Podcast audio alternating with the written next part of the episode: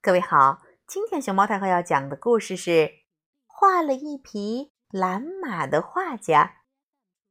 它的作者是美国的艾瑞卡尔，宋佩翻译，明天出版社出版。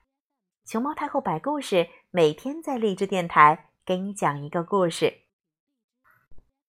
我是画家，我画了一匹蓝色的马。和一条红色的鳄鱼，和一头黄色的牛，和一只桃红色的兔子，和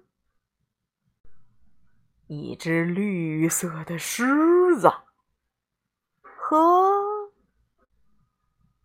一头橘色的大象和一只紫色的狐狸，和一只黑色的北极熊，和一头彩色圆点的驴子。嘿嘿，我画的真好。你呢？你画了些什么？可以和我分享吗？